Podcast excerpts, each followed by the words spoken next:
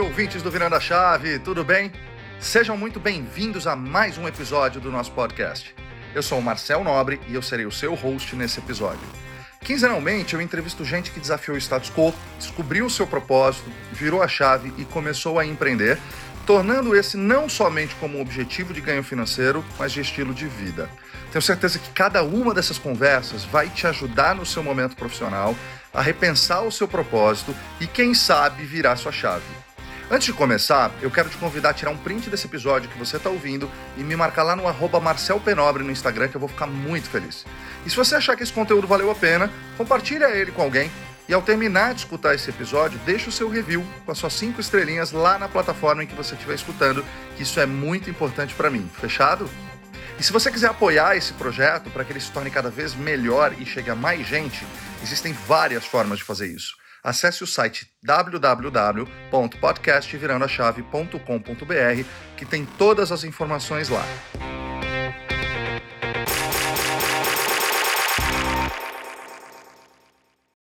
Salve amigos do Virando a Chave! Hoje é o dia de mais um episódio do 27º episódio do nosso podcast e hoje é o dia de conhecer a jornada de mais um ser humano em transformação que desafiou o status quo, virou a chave, descobriu seu propósito e foi empreender.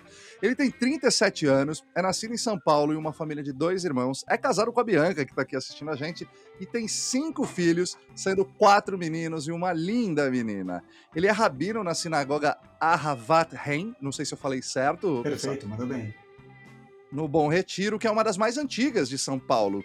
Ele, além de tudo, é corintiano, então dá para perceber aí, a gente vai ter que desculpar esse defeito, e síndico do seu condomínio, algo que está bem ligado aí com o seu trabalho. Apesar de não ter nascido judeu ortodoxo, ele nasceu em uma família tradicional e se tornou ortodoxo quando tinha 9 anos.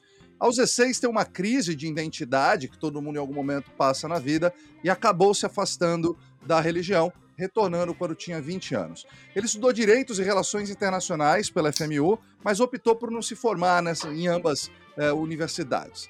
Iniciou sua carreira com 16 anos como vendedor em empresa de telemarketing, trabalhou no setor administrativo em uma loja de autopeças, foi gerente de restaurante, trabalhou no mercado financeiro, teve uma empresa de remanufatura de cartuchos e toners que acabou quebrando. Durante oito anos foi diretor de uma ONG. Em 2015, esse cara incrível resolveu virar sua chave e empreender novamente, fundando a Fit Anywhere, que é uma startup que desenvolve soluções fitness, se tornando o maior app de wellness do Brasil. Senhoras e senhores, hoje o papo é com o Pedro Kaufmann, ou Rabino PP, Rabino Pessá. Seja muito bem-vindo, PP. Muito obrigado por você estar aqui com a gente hoje. E todos vocês que estão assistindo aqui, ouvindo, são convidados desse episódio, sintam-se provocados a participar, enviando suas perguntas aqui pelo Instagram, por onde esse episódio está sendo transmitido ao vivo. Ele também vai ficar disponível posteriormente como vídeo no Instagram e no YouTube e como áudio em todas as plataformas que vocês já conhecem de podcast. Sejam todos muito bem-vindos. PP, boa noite. Muito obrigado por, por você aceitar esse convite. Cara, agora, falando pelo seu olhar, pelo seu ponto de vista, pela sua ótica, quem é você na fila do pão e como é que foi a sua jornada até aqui, meu velho? Sensacional. Bom, primeiro, é... vou te falar que você tem um jeito maravilhoso de apresentar. Eu comecei o podcast da Obrigado. FIT e a energia que você tem aí é, tá me dando aí um insight maravilhoso de como melhorar aqui do meu lado também. Eu estou extremamente honrado de participar aqui do podcast com você. Acho que histórias de viradas de chave são é, muito importantes. Eu fico muito feliz de poder falar isso, de contar os percalços da vida, onde a gente acertou, onde a gente errou, o que, que a gente pode melhorar. É, é, eu acho que as quedas elas vêm para uma subida maior. Você perguntou quem sou eu na fila do pão ultimamente. Eu estou meio lesionado, então é, eu preciso me cuidar. Não posso comer muito pão. Tá? Minha mulher até ela tem brigado muito comigo. É, mas vamos lá, eu vou tentar te responder aí quem sou eu no meio disso tudo aí. Eu sou um judeu ortodoxo em construção. Eu acho que a gente sempre está em construção. O judaísmo fala que o sábio, sabe como a gente chama o sábio? Talmid Raham. O que quer dizer isso traduzindo? O aluno de um sábio. Porque o sábio de verdade é aquele que está sempre aprendendo. Então, na minha concepção, a gente está sempre lá na fila do pão tentando evoluir, É, quando tem algum, algum erro e precisa virar uma chave, a gente vira. É, eu estou num momento da minha vida muito desafiador, também muito feliz. É, empreender, eu digo que é uma coisa assim mágica. Você tem que ter estômago, tem que estar preparado para isso. É, eu recebo muita gente às vezes pedindo conselhos, querendo saber um pouquinho da minha jornada. E a primeira coisa que eu falo é: você tem certeza que você quer fazer isso? Porque você citou que eu, que eu era diretor de uma ONG com não era fácil, era um trabalho que dedicava várias noites, viajava pelo mundo. Todo mundo acha que é tudo lindo, maravilhoso quando você via, fala viajar pelo mundo, mas eu já deixei minha esposa grávida de nove meses para levar um grupo viajando. Então, assim, não é brincadeira, a gente tem muita responsabilidade.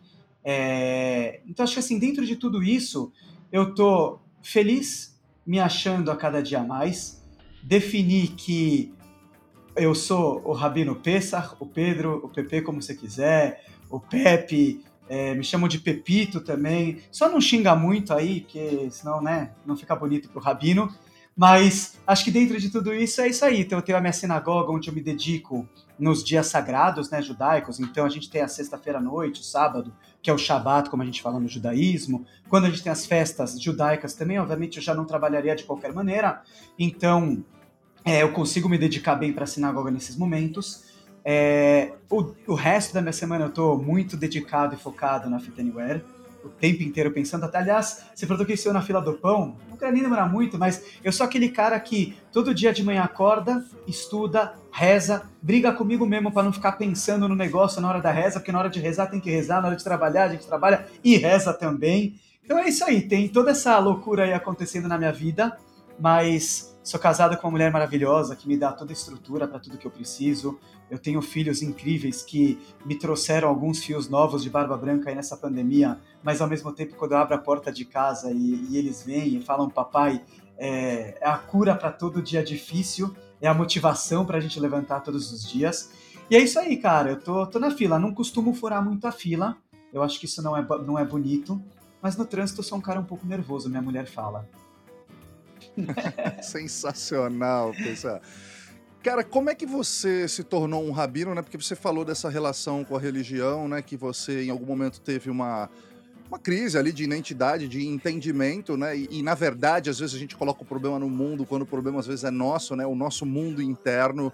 Então, explica como é que foi esse processo, porque até antes de entender um pouco do teu espaço profissional, eu quero entender o ser humano que está por trás disso. A gente fala muito disso no Virando a Chave, né? Quem é o ser humano que está virando a chave. Então, conta um pouquinho como é que você, como é que foi esse processo de desconstrução e de construção até você se tornar um rabino. E também queria que você falasse um pouquinho qual é, qual é a função, quais são as atividades que um rabino tem para quem não conhece essa, é, essa, eu não sei se é uma profissão, se é uma atividade ou se a gente pode chamar como uma, uma missão, vamos dizer assim. Beleza, vamos lá. Então acho que vou começar é, um pouquinho da minha infância, né? Então, como eu falei, eu venho de uma família tradicional, pais e mães judeus, avós judeus. É, já algumas gerações aqui, meus avós são nascidos no Brasil, é, por isso você vê que eu tenho aí é, esse sotaque israelense, brincadeira, não tenho nenhum sotaque, e a Corinthians mesmo, que é da raiz. Essa parte comunitária sempre teve. O meu avô paterno, ele foi presidente da Hebraica. É, a parte de Corinthians também, ele foi diretor do Corinthians. O meu avô materno também sempre muito ligado, e depois foi diretor de uma escola é, pra, pra, de preparação para rabinos, inclusive a que eu estudei. Então isso aqui sempre fez parte da nossa vida. Com nove anos, o meu irmão, quando eu tinha nove para dez, meu irmão foi fazer o Bar Mitzvah, que é os 13 anos, a maioridade judaica, e aí a gente fez uma viagem para os Estados Unidos e a gente visitou o Rebbe de Lubavitch, que é o grande nome de rabino, de líder. Rebbe, na verdade, significa Rosh Bnei Israel, a cabeça do povo de Israel. É como se fosse o Moisés da nossa geração. E eu visitei a minha família lá, a gente se encantou, é uma coisa assim, espiritualmente falando, até difícil, eu, eu levaria um podcast inteiro para explicar o que, que é o Rebbe. Mas a gente foi para lá, conheceu muito mais de perto toda essa parte é, ortodoxa, e de lá começou. E aí a gente teve contato também com mais alguns rabinos aqui do Brasil, e foi conhecendo melhor tudo o que acontecia, e deu esse estalo aí, vamos dizer, na minha família. Então eu troquei de colégio, eu estava num colégio tradicional judaico e eu fui para um, um colégio ortodoxo. É, daí em diante, a gente começa já essa preparação. porque a gente estuda desde pequeno tudo aquilo que a gente precisa para se tornar um líder religioso. Claro que é uma vocação, tem muita gente que tira um certificado rabínico que não quer fazer e quer ir trabalhar. É, eu, até onde eu sei, aqui, pelo menos aqui no Brasil, sou o único que divide as funções. É uma coisa até um pouco, às vezes, que eu já questionei, é, até que ponto. Eu sei também onde eu quero chegar no futuro, eu sei o que eu, que eu quero fazer com a minha empresa, aí a gente vai falar um pouquinho mais para frente, mas obviamente eu tenho esse dilema e eu me pergunto isso aí todos os dias. Então, voltando, é, eu, eu, tive essa base muito boa, apesar de começar com 9 anos, eu consegui pegar muito bem. É, o que eu estava defasado quando eu, quando eu entrei na escola é, ortodoxa, eu consegui pegar fácil, eu era pequeno, então é, foi muito tranquilo para mim. Como eu te falei, eu tive um momento na minha vida aí que eu questionei. Perfeito o que você falou. É, passei o, o divórcio dos meus pais, mas não tem nada a ver, não é culpa deles de forma alguma. Tô contando porque às vezes alguma coisa a gente se questiona, não sou psicólogo, se fez algum efeito ou não, eu acho que não. Eu acho que era um pouquinho assim uma fase, adolescência da minha vida. Uh, também não era que eu não estudava bem onde eu estava, eu sempre fui na parte, na parte da, dos estudos judaicos, eu sempre fui um bom aluno. Eu, eu era um cara difícil para os professores, eu tirava sarro, eu dava aquela enfrentada. Uh, na parte laica, eu criei um clube do poker dentro da classe, o professor chorou para minha mãe, coitada, no meio de uma, de uma reunião. Ele falava assim: Eu não sei o que eu faço. Eu adoro, me chamavam de Pedrão, eu adoro o Pedrão, mas eu não sei mais o que fazer para prender ele aqui dentro. Ele fez o clube do pôquer aqui na classe. Então tinha essas, entendeu? Eu, eu, eu, dava as minhas, mas eu sempre consegui me virar. Teve um ano lá que eu fui muito mal e, e eu, eu cheguei no conselho de classe e assim, metade dos professores me amavam, metade queria me detonar e falaram: não, passa ele porque o cara tem que passar, não dá para segurar ele aqui. Então sempre foi assim, mais ou menos, essa questão, e talvez por isso, por esse meu jeito, é, na adolescência realmente eu tive essa, esse momento aí que eu me questionei.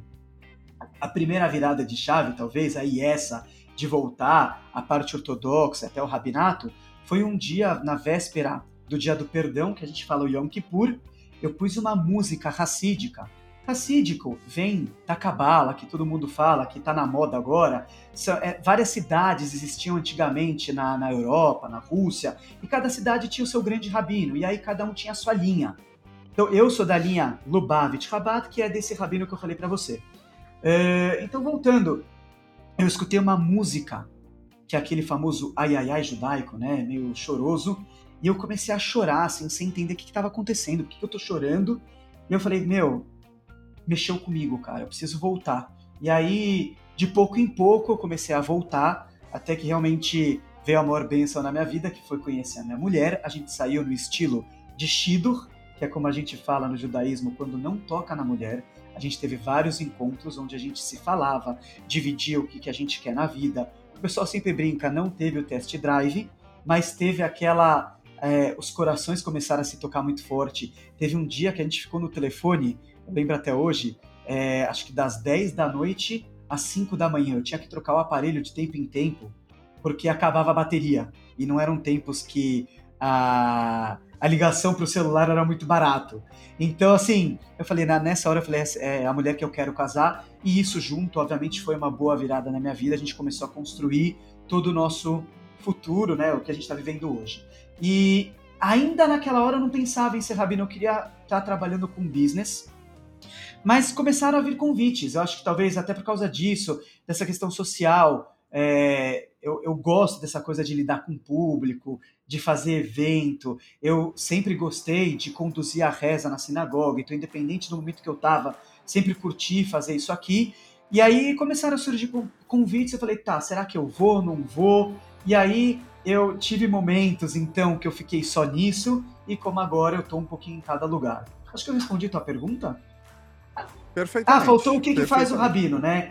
O rabino é o seguinte, meu, a gente faz desde a de cuidar da sinagoga, né, da oração, fazer as prédicas, dar conselhos, casamento, divórcio, enterro, uh, aulas, enfim, é, tem um milhão de coisas que a gente faz. É um líder comunitário, é um líder ortodoxo e a nossa função é estar tá trazendo é, conhecimento, é, tá ligado também com saúde, por isso que eu vejo muito a conexão com a Fit Anywhere, saúde emocional, saúde física, saúde espiritual.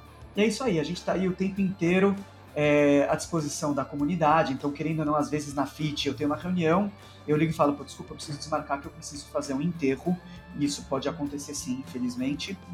É, como também, às vezes, eu tenho uma preparação boa de um casamento ou alguma coisa que tá vindo por aí. E é isso aí. Que legal, que legal, pessoal. É, cara, como é que foi a escolha? Você, você começou a fazer direito, depois relações internacionais né, na FMU e você acabou não seguindo. Eu queria entender um pouquinho como é que foi a escolha por esses cursos e, e qual o motivo de não ter terminado. Foi algo que você falou, cara, isso aqui não vai servir nada para mim. É, talvez, talvez a, a função de rabino não dê para não sei se dá para você compartilhar essa vida de, de Rabino como sendo um funcionário de uma empresa, então o caminho seria empreendedorismo, e às vezes você sentiu que isso não afetaria o empreendedorismo. Me conta um pouco dessa história, de como é que foi a decisão para esses cursos e por que resolveu não, não continuar. Legal, então quando eu entrei na faculdade, era um momento que eu nem estava pensando em ser rabino nem nada, era até parte daquele momento que eu tinha me afastado um pouquinho. Então aí não tem a conexão, apesar de que existem hoje é, existe uma muito famoso no mundo chamado Yeshiva University, que é nos Estados Unidos, e ela faz desde a parte de Yeshiva, que a gente fala os estudos rabínicos, e universidade junto. Então, ao invés de ficar o dia inteiro você estudando só judaísmo ou só a parte laica, ele junta os horários e você consegue sair de lá com um diploma bem válido e também com um diploma rabínico. Então não tem nenhum problema. Como eu te falei, tem gente que vai querer ser rabino e vai querer trabalhar. E não importa, o rabino acaba sendo um título na vida, é uma coisa que ela fez, mas ele acaba nem se chamando muito rabino, porque no dia a dia ele não é um líder comunitário. Rabino, rabino hoje em dia ele tem que ser um líder comunitário. Ele não é um título que você tem, não é um diploma simplesmente que você coloca na parede. E tem níveis de rabino também. Tem o rabino que ele é posek alahá, que é o cara que ele vai é, poder falar sobre leis, ele vai julgar casos. Tem o rabino que vai cuidar da parte alimentícia, da kashrut, que a gente fala comida kosher ou não kosher. Muita gente, muitas vezes a gente mesmo o pessoal não judeu conhece isso, já viu nos aviões o judeu que vem com aquela marmitinha dele diferente. Então a gente tem algumas restrições, algumas coisas alimentícias. Então tem vários níveis do rabino também.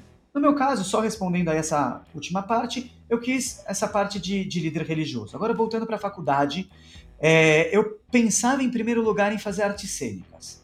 E aí, minha mãe, como uma mãe, boa mãe judia, falava: Você vai fazer artes cênicas? Você tá louco? É, tem, tem, que ser médico, advogado.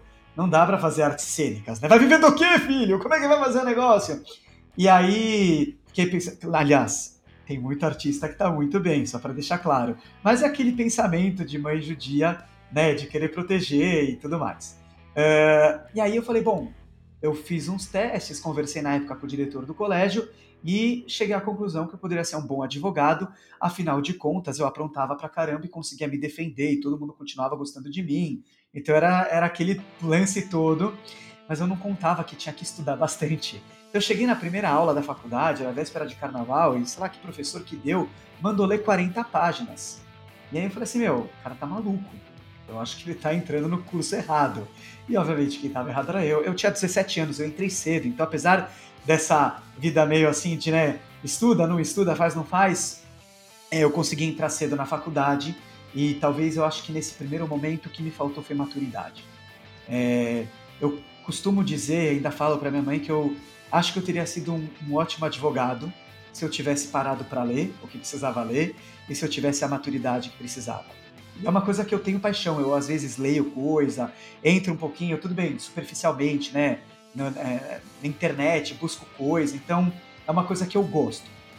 É, uma, talvez uma. Não vou falar que é uma dor, porque eu acho que passou, mas talvez um arrependimento de não ter me dedicado um pouquinho mais para isso.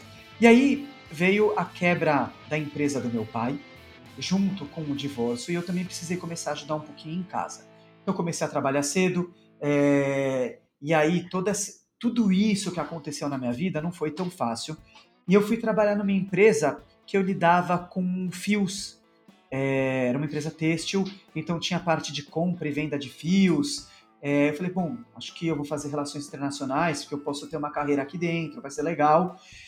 Só que, é, infelizmente, naquele momento não era um bom patrão. Aí, a primeira vez eu joguei a culpa em mim, a segunda vez sempre estourava o horário de que eu tinha que ficar na empresa e eu tinha uma função de confiança e não podia sair, aí o caminhão não chegou e aí eu comecei a estourar de faltas e eu tinha que optar entre o dinheiro e a faculdade naquele momento.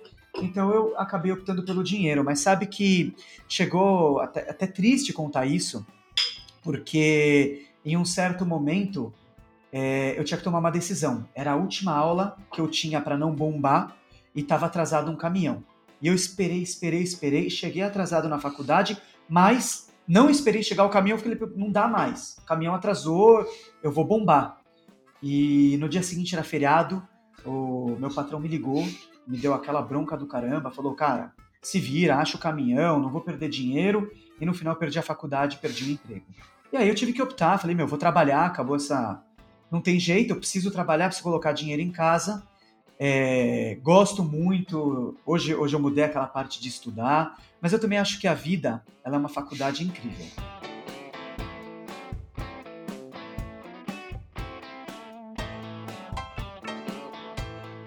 Você se arrepende? O que a pergunta é, é assim, fez falta no, no, fim do dia, porque para um empreendedor, eu sou um questionador do sistema tradicional de ensino, né?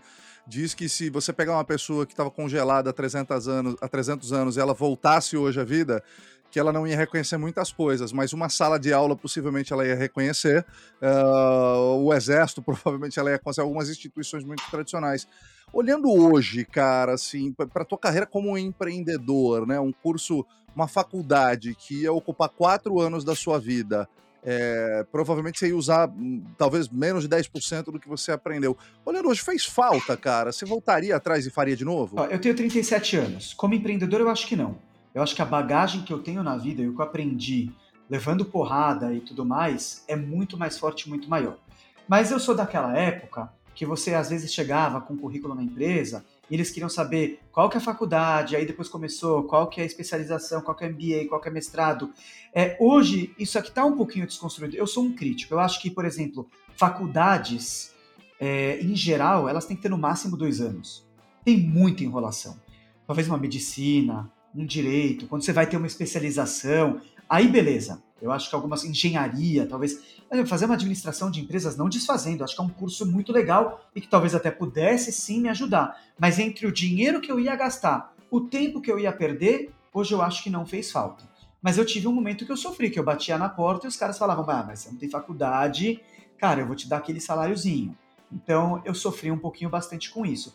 Hoje, como empreendedor, não te respondendo na, na, na lata, mas me fez falta. E, de novo, eu não me arrependo de relações internacionais, porque talvez não era o curso. Eu fui fazer por causa de um emprego, então aí sim, talvez eu, eu, eu tive a decisão errada, mas direito era uma coisa que eu gostaria de ter feito, porque talvez eu poderia olhar para minha mãe e falar: eu sou um bom advogado. Então. é muito disso, né, cara? A gente tem que tomar essa decisão muito cedo e geralmente a gente não faz pra gente porque a gente não sabe o que a gente é. quer. A gente acaba fazendo pros outros, né? Deixa eu te fazer uma pergunta, cara. Me conta um pouquinho a tua história de aí. Quando você resolveu empreender pela primeira vez, foi quando você criou a empresa de remanufatura de cartuchos e, e, e do, e e, e, empreendeu. Como é que foi essa decisão? Como é que foi esse começo? E depois o principal, eu quero como é que você conte um pouquinho dessa história de como é que quebrou, por que quebrou, o que, que você fez de errado, qual foi a cagada massa, o que, que você teria feito diferente. Se você puder me contar um pouquinho dessa história, eu vou ficar então, feliz. Vamos lá, bem legal. É, eu trabalhava na, uma loja, numa loja de autopeças e eu ganhava na época 800 reais. Era meu salário. Isso aqui a gente está falando era 2005, tá?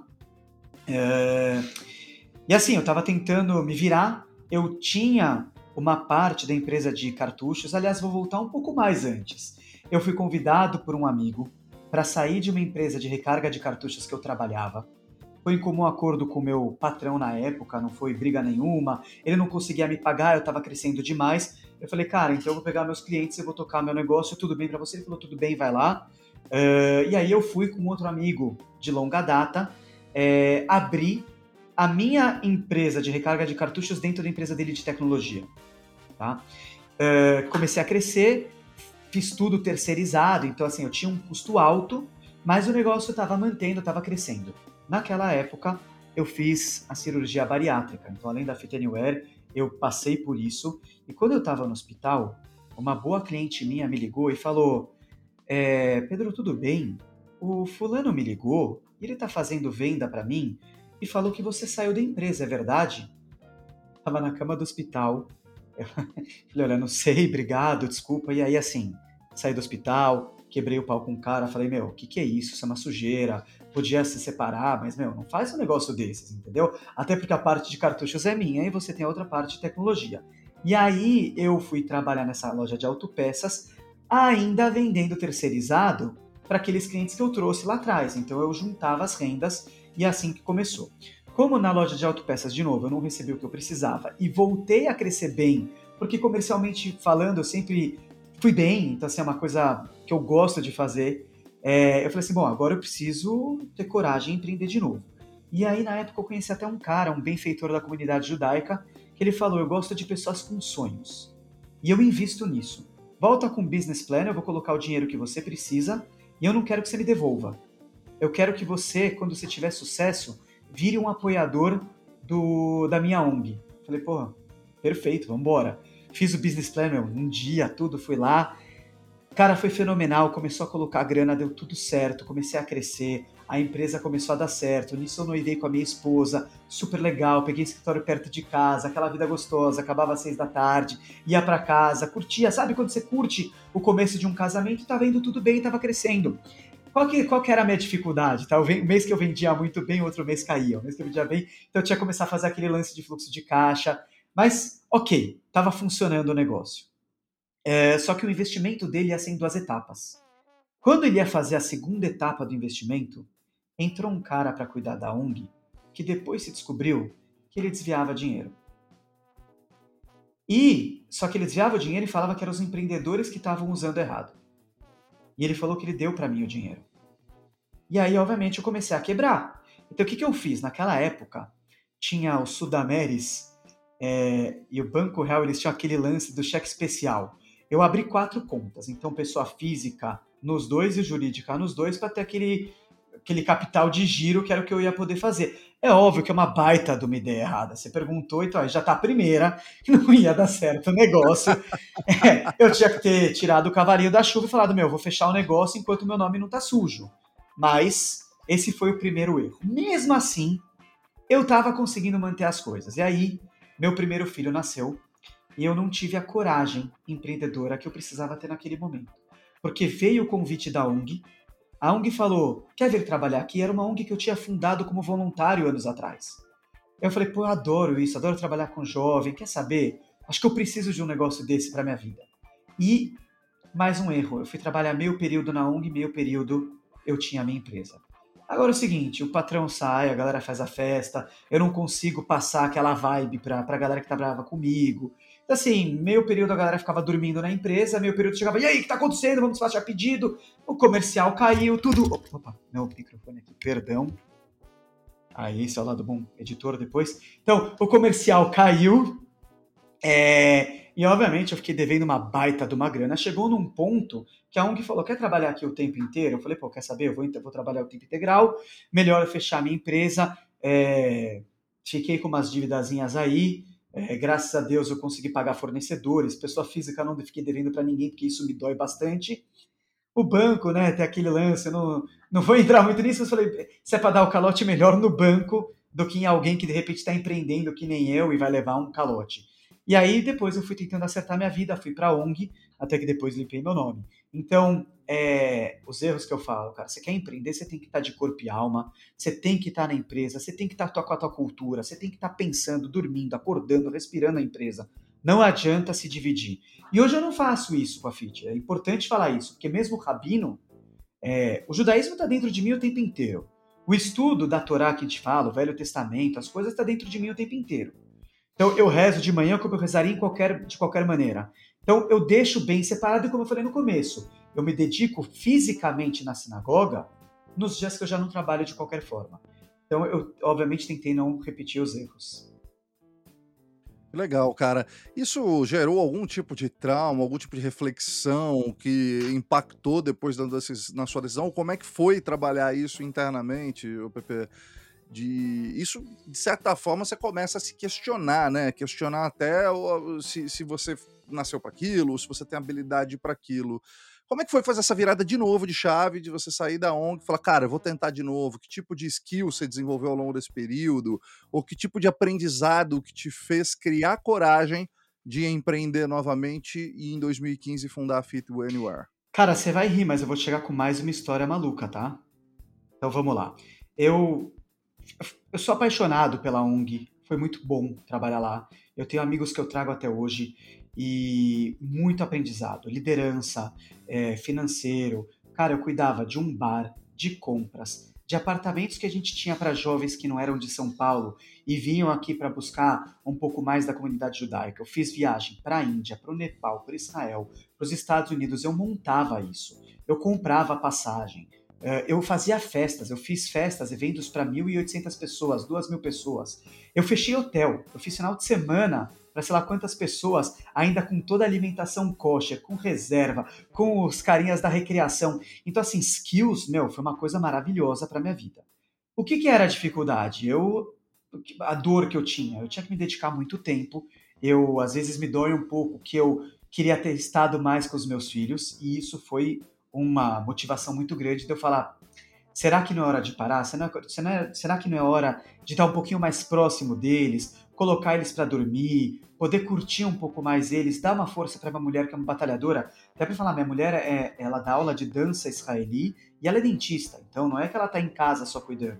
E além de tudo, é uma baita de uma esposa e dona de casa. Então, é, eu queria estar mais próximo e isso mexia comigo. Então, e, e também tinha a questão salarial, era uma ONG. É, tem um certo limite aí até do nosso salário, então eu sempre tinha que correr para tapar buracos, né? Então eu era feliz, eu pagava contas, mas todo ano eu vivia de milagre de alguma coisa que vinha lá para poder fechar a conta. Pra você ter ideia, os primeiros três ou quatro anos eu nunca tirei férias, eu vendia férias para poder pagar as contas e fechar o que eu precisava fechar. Depois eu chutei o balde e aí sim, aí vem o rabino falar que meu Deus ajuda e quando a gente faz as coisas boas pro bem também vem, acho que se dedicar à família é isso aí. Aí o que aconteceu? 2014 eu já estava com aquele negócio coçando de novo. Quero empreender, quero empreender. Tive a minha empresa, não deu certo. Estou procurando alguma coisa, preciso sair disso. E aí veio um cara na minha vida que começou a frequentar minha sinagoga, prestou serviço para o presidente da sinagoga, falou: adorei você. Meu, eu quero você de sócio, vou ganhar umas milhas num negócio que eu tenho. Vai ser 60 40, 60 para mim, 40 para você. Quanto você quer de Prolabore? Aí eu falei: ah, show, Prolabore me dá o que eu ganho hoje e eu tenho que merecer o resto. Eu não posso ganhar menos porque eu já não estou fechando as contas. Mas se você me der o quanto eu ganho, ainda me dando 40% do business, estando com você aí como mentor, fazendo as coisas comigo, cara, sensacional. Vamos embora. Não, então fechado, assinamos papel, felizes. Aqui judeu né, faz lehaim, tomou aquela vodiquinha, tudo lindo, maravilhoso. E obviamente durou dois meses a alegria. É, não era tudo isso, cara, meu. Infelizmente é, nem sabia o que ele queria, é, misturou com o rabino, misturou com um milhão de coisas, e no final, meu, nem, nem o meu salário do, do, último mês eu recebi. E nisso, minha esposa tinha dado a luz do meu quarto filho. O que eu vou te falar é o seguinte: não vou te dizer que foi é, skills, uma veia empreendedora, não. Foi um cara com uma baita de uma proposta que é difícil de você negar, mas que é difícil de você acreditar. Que se eu não tivesse ido, eu ia me arrepender a vida inteira como me arrependi de não fazer direito. E depois que eu fui, eu falei, meu, o que, que eu fiz com a minha vida, cara? Que buraco que eu me meti. Minha mulher, quatro filhos, e agora? Bateu um desespero. E aí nessa hora eu falei, cara, tem um empreendedor aqui dentro, aqui tem um bando de louco, parafraseando Ronaldo Fenômeno. Eu falei, eu vou para cima, vou para cima, eu tenho amigo, eu tenho contato, eu vou achar investidor, eu não vou passar fome, é, e eu vou. E aí eu comecei, é, achei investidor, foi muito bacana. Vou te falar a verdade, não era o investidor certo, porque ele entrou com uma grana e uma estrutura até maior do que eu precisava. Ele não sabia o que era uma startup, eu não sabia o que era ter muita grana. Então, eu digo, e hoje eu, eu me policio muito, tá? Eu tô até abrindo uma rodada de investimento na FIT, mas eu não quero dinheiro demais, porque eu vi que dinheiro demais quebra. Smart money, né? Smart money é mais importante, né? Pessoal? Smart money, o empreendedor tem que ralar. Eu quero dinheiro que eu preciso para fazer o que eu, eu me propus, uma pequena sobra, porque pô, a gente viu aí ano passado Covid, coisas acontecem, então não dá para ficar no talo que nem eu fiquei lá atrás, quando eu tinha empresa de recarga e eu estava esperando lá o segundo aporte, então acho que tem a medida certa. E o cara saiu, a gente é amigo até hoje, um bom relacionamento, uh, ações é, é, de caridade a gente faz junto, eu mando pro cara, então é um cara muito especial, uma família especial, não deu certo no business, E então assim, a virada de chave foi essa. Aí tem a outra virada de chave, que em 2018 minha esposa deu à luz para minha quinta filha, minha princesinha. É, só para deixar claro, tá? Eu tenho quatro príncipes também. Eu falo minha princesinha, mas o pessoal fala, ah, ele faz diferença não. É todo mundo lindo, maravilhoso. É que depois de quatro machos lá em casa, vira uma menina, uma coisa assim, né? O mundo vira cor-de-rosa, a gente fica mais sensível. Eu nunca imaginava que eu ia ver, assim, uma saia na minha frente, minha, minha, minha filha se troca para ir para escola de manhã, eu me derreto, entendeu? Então, assim, tem essas coisas que as mulheres elas são infinitamente mais lindas e mais especiais do que a gente, tá? Mas eu acho que talvez, vamos dizer, a última grande virada de chave, não que não tem outras. Se vier aqui, a gente vai virar e vamos para cima. Mas foi 2018 quando esse sócio saiu. Ele até me chamou e falou assim: Olha, eu gosto de você.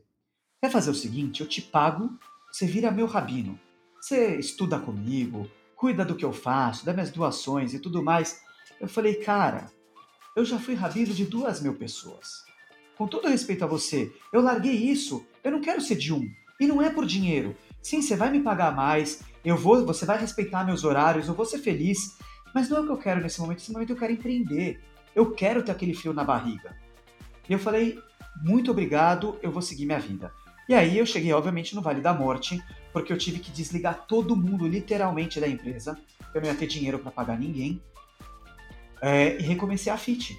E eu comecei a trabalhar em casa para não gastar dinheiro. Só que esse lance, né? Minha esposa com cinco filhos, uma recém-nascida, e precisando de ajuda, começa aquele lance. Ah, quatro horas, você pode buscar as crianças na escola? Ah, precisa comprar alguma coisa no mercado. Ah, sei lá o quê. Quando eu comecei a ver, aí sim eu falei, meu, eu vou cair numa depressão, eu vou, eu vou deixar minha empresa. Eu já estava começando a me sentir mal. E aí eu falei para ela assim, Pi, não, não dá, é, eu preciso sair de casa. Não, não, não sair de casa como casamento. Preciso sair de casa para trabalhar, por favor. E eu lembrei, falei, pô, tem a sinagoga. Sinagoga eu nunca recebo, assim, eu não, não recebo salário. Eu tinha no comecinho, depois eu abri mão. Então eu não recebia salário. Eu trabalhava de corpo e alma. Falei, poxa, por que, que eu não coloco uma mesa lá, boto uma internet e vou trabalhar lá? É duas quadras da minha casa e eu vou ter meu santuário. E aí, Marcelo, eu te falar, meu, como salvou minha vida? Porque no momento que o empreendedor chora, Imagine eu como judeu, ortodoxo, rabino, eu olho lá a arca sagrada, eu abro o livro de reza. Ninguém sabe quantas vezes eu abri o livro e chorei, quantas vezes eu orei, quantas vezes é, eu tomei um café para me acalmar e quantas vezes eu consegui achar aquilo que eu precisava naquele momento, calmo, sozinho, eu. Então, assim, foi um momento muito especial, muito difícil, mas onde eu comecei a colocar a casa em ordem. Eu falei assim: agora que sou eu, vai ser eu CEO, eu CFO, eu tudo, eu, eu vou colocar a ordem na casa. Então, é, no começo eu investi 300 mil pelo meu primeiro aplicativo, que eu joguei no lixo. O cara nem me deu o código fonte direito, me devolveu, me deu o aplicativo cheio de bug em 2017. Eu paguei 300, eu viajei para o sul, e aí uma dica boa para empreendedores, lá o polo de, de desenvolvimento é maravilhoso, os caras são incríveis no sul é, você paga metade, um terço, 10% lá dentro.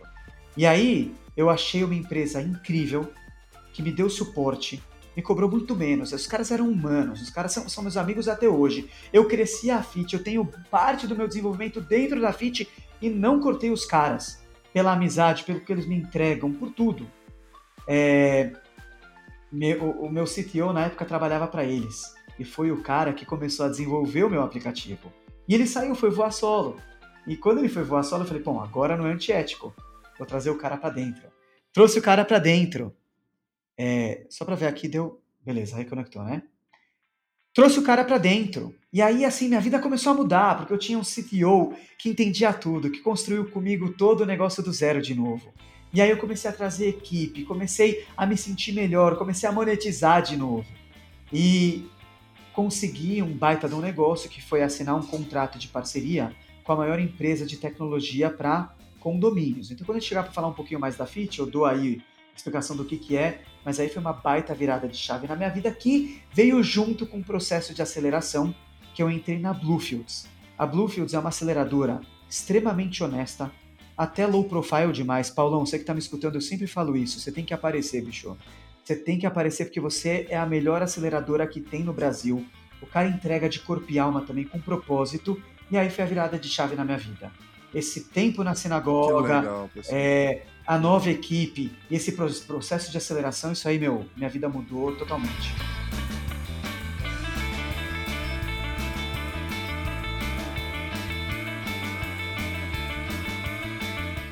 Cara, eu acho que tem, um, tem alguns conceitos e alguns insights que você me trouxe aqui, pessoal, que é, é um pouco da. A, a gente tem uma série aqui no, no podcast do Virando Chave que chama Desconstruindo o Mundo. Né, que, que, são histórias que vão além do empreendedorismo. Né? Aqui no Virando a Chave a gente conta muito essa história do empreendedor e no Virando a Chave a gente conta uma história mais voltada para a vida da pessoa do que, do que para o empreendedor. Esse episódio poderia ser tanto lá quanto cá. Mas a gente fala muito disso, da, da, da nossa. Às vezes a gente precisa se desconstruir para reconstruir, né? Tem uma frase do Alvin Toffler que eu gosto bastante, que ele fala ignorante do futuro não é aquele que não saberá ler e escrever, mas é aquele que não, tem a, não terá a capacidade de desaprender para poder reaprender. E aí, cara, a, a, gente vê muita coisa no mercado, né? E eu gosto muito disso, do Virando a Chave. Virando a Chave é um podcast que eu faço é, zero intuito financeiro, 100% propósito e porque eu tenho a oportunidade de conhecer e entrevistar pessoas que eu gostaria de conhecer a história e me tornar amigos ou conexões dela. E, e, e, mas é um empreendedorismo real, cara. Não é um empreendedorismo de palco, não é um empreendedorismo que já está na mídia massiva. Então, isso aqui é uma oportunidade para as pessoas que querem conhecer uma vida real do empreendedor que está em construção ou em desconstrução. E você trouxe vários conceitos aqui, cara, que grandes startups fazem e que se a gente aprende com elas, mesmo sendo pequeno, dá pra gente, dá pra gente fazer. Então, primeiro, smart money, né? Nunca vá atrás só do dinheiro, mas sim de um capital intelectual que vai vir junto com esse dinheiro e que essa é a diferença entre você ir para frente ou não. Segundo, Lean Startup, né, que começou lá atrás em Lean Manufacturing lá com Toyota e tudo mais, que foi esse conceito, cara. Eu não preciso já começar a criar uma baita estrutura, eu conheço um monte de empreendedor que o cara faturou a primeira nota dele, ele já aluga um puto espaço, já contrata 20, 30 pessoas, alavanca. Tem muitos que dão certo, mas se você for analisar mesmo, não é o conceito mais, é, talvez mais produtivo ou mais moderno. Então, quando você vai para a sinagoga, você tem o seu espaço uh, que coincidentemente também foi um espaço espiritual e que te conectou, mas foi um espaço sem custo, onde você conseguia se concentrar, onde você conseguia se tornar produtivo, mas então trabalhar nesse modelo lean de baixo custo e tudo mais. E o terceiro, cara, que é aquele negócio de que não existe, não existe dar errado, o que existe é desistir. Porque você teve todos os motivos para desistir, né, pensar, e mesmo assim e aí, cara, eu acho que é, tem um pouco do ser humano, mas talvez tenha um pouco também da nossa fé de acreditar, porra, bicho, peraí, eu não vou passar fome, não tem como dar errado, eu vou continuar e vou fazer até isso dar certo. E tem uma hora que dá, né, pensar. Mas, e aí, já, já indo para a próxima pergunta que eu quero te fazer, cara, é, quando você fez essa, essas mudanças, você se planejou? Teve algum momento de, de planejamento? Ou, como um bom corintiano, você meteu o louco e foi? É, como é que foi e qual etapa desse planejamento foi importante? Você foi mais pelo intuitivo, você foi pelo racional? Conta um pouquinho desse processo de construção. Bom, até quero pegar o gancho aí numa parte que você falou. Hoje, olhando para trás nesse lance de construção e desconstrução, né? Uh, eu não investiria na minha empresa como Pedro CEO em 2015, 2016, 2017.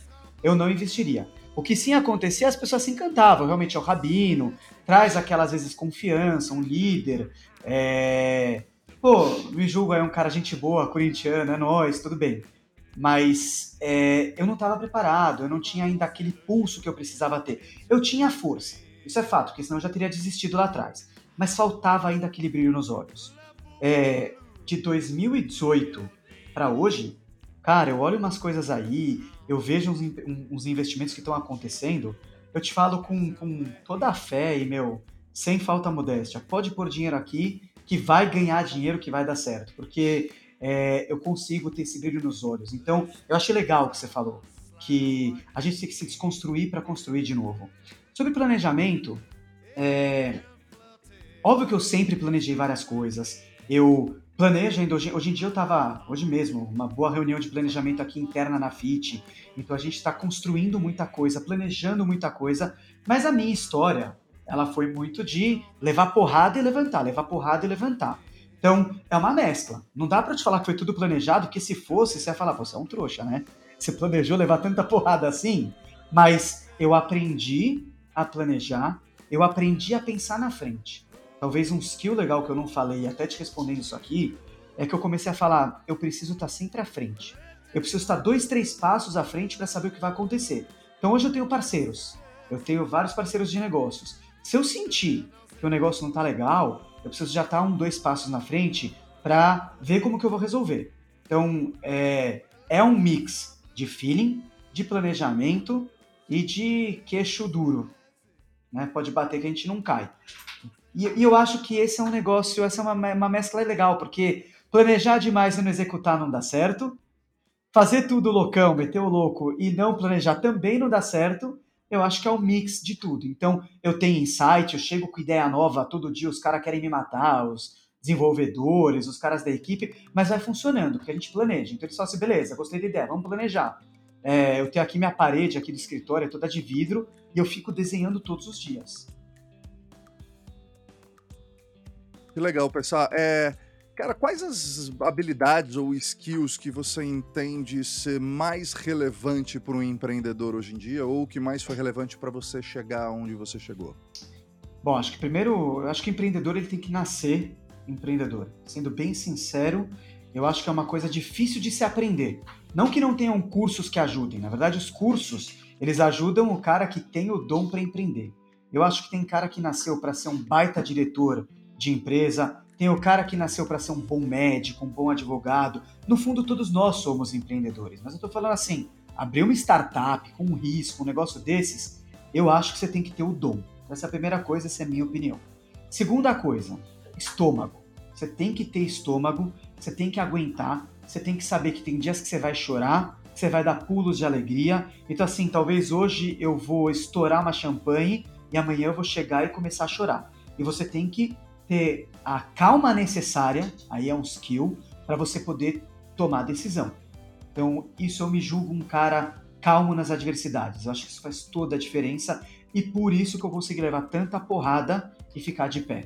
É, e eu tenho amigos que, quando eles têm problemas pessoais, eles vêm falar comigo e falam: obrigado, você me acalmou, você fez eu tomar a decisão certa. Nunca decida nada no desespero. Na maioria das vezes, você vai tomar uma decisão errada. Você vai ter que consertar alguma coisa. Às vezes, nem conserto dá. Então, calma, é, planejar bem a decisão que você vai tomar. Eu acho que é muito importante você entender de equipe, ser um líder. Se você não é, traga alguém que é líder para o seu lado. Uh, outra coisa, é muito importante ter alguém ao seu lado. Hoje o mercado pede muito no Brasil que um empreendedor ele tenha um, um outro co-founder e outras coisas. Eu vou te falar, eu consegui, eu te falei lá do meu 2018 na sinagoga, mas não é fácil.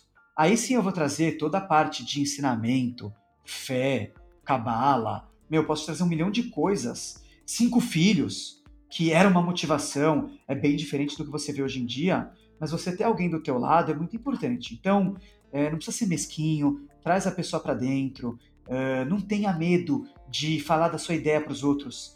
Isso já tem sido desconstruído nos últimos tempos, mas ainda tem o cara que, ah, eu vou ficar com medo de contar para alguém a minha ideia. Meu, quando eu comecei, eu saí, falei com um monte de cara, meu, falei com os caras da Local Web, que hoje são meus amigos. Aí eu tinha na época cara que ia ser meu sócio falava: Você é louco, você vai contar pros caras? Eu falei: Meu, você acha que o cara da Local Web quer contar a minha ideia? Na melhor das hipóteses, ele vai falar: Pô, deixa eu pôr uma grana aí dentro. Mas não vai roubar a minha ideia. E se roubar, porque ela era muito boa também, paciência. Mas assim, é, eu acho que é esse mix aí, tá? Então, é liderança, calma, é, é, ter, ter, ter esse estômago, resiliência, tem que ser muito forte muito, muito, muito forte. Que legal, pessoal. Cara, o quanto que o seu lado espiritual, religioso, é, te ajuda na sua atividade como empreendedor? O quão isso foi importante para você adquirir essa calma, essa resiliência? O quanto que isso também é, te ajudou a desenvolver um lado mais intuitivo que te ajudou no lado empreendedor? É fundamental. Hoje, hoje eu acordei quatro e meia da manhã, e estudei até às seis e meia.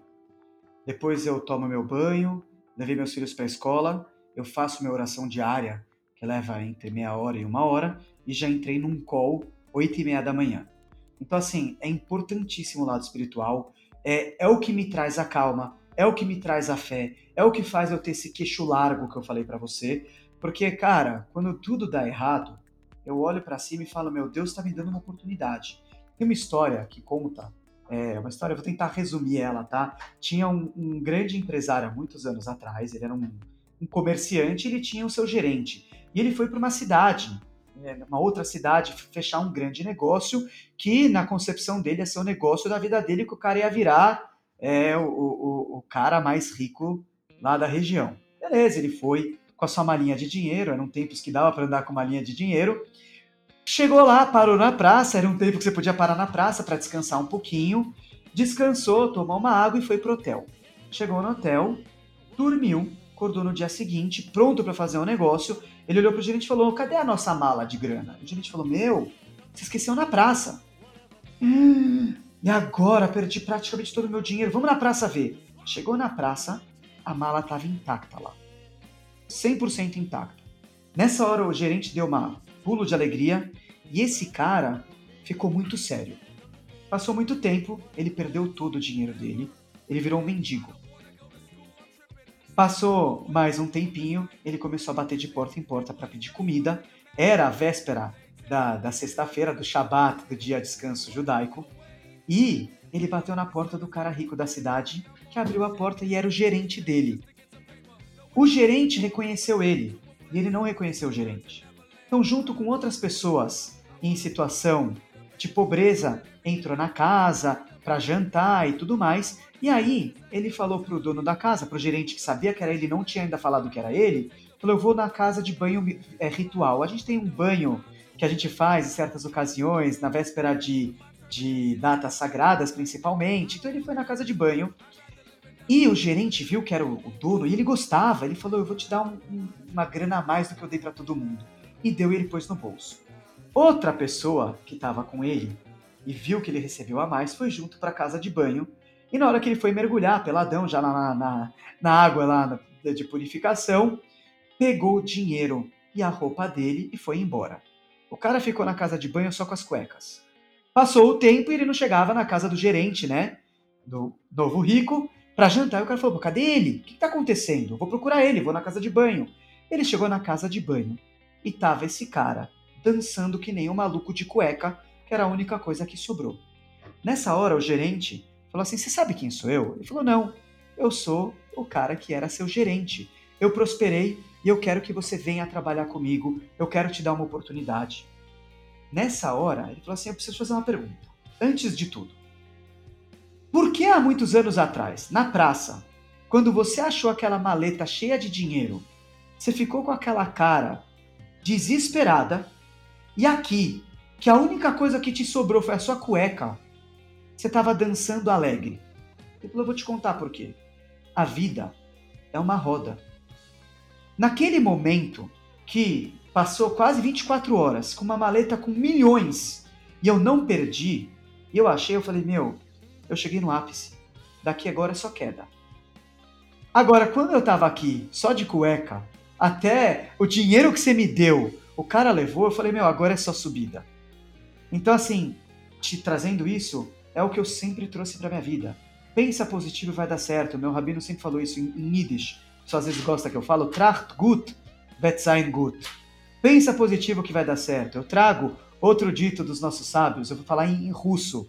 Erti durine marco, tot yetish noyara marco, ne koplaich, ne prodaich, tol savarko. Que assim, que, que você está fazendo no mercado? Você não compra, você não vende, tudo que você faz dá errado.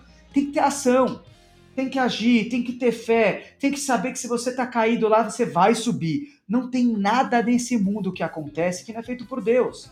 Então, se eu estou aqui na queda, é porque Deus tem um plano para mim.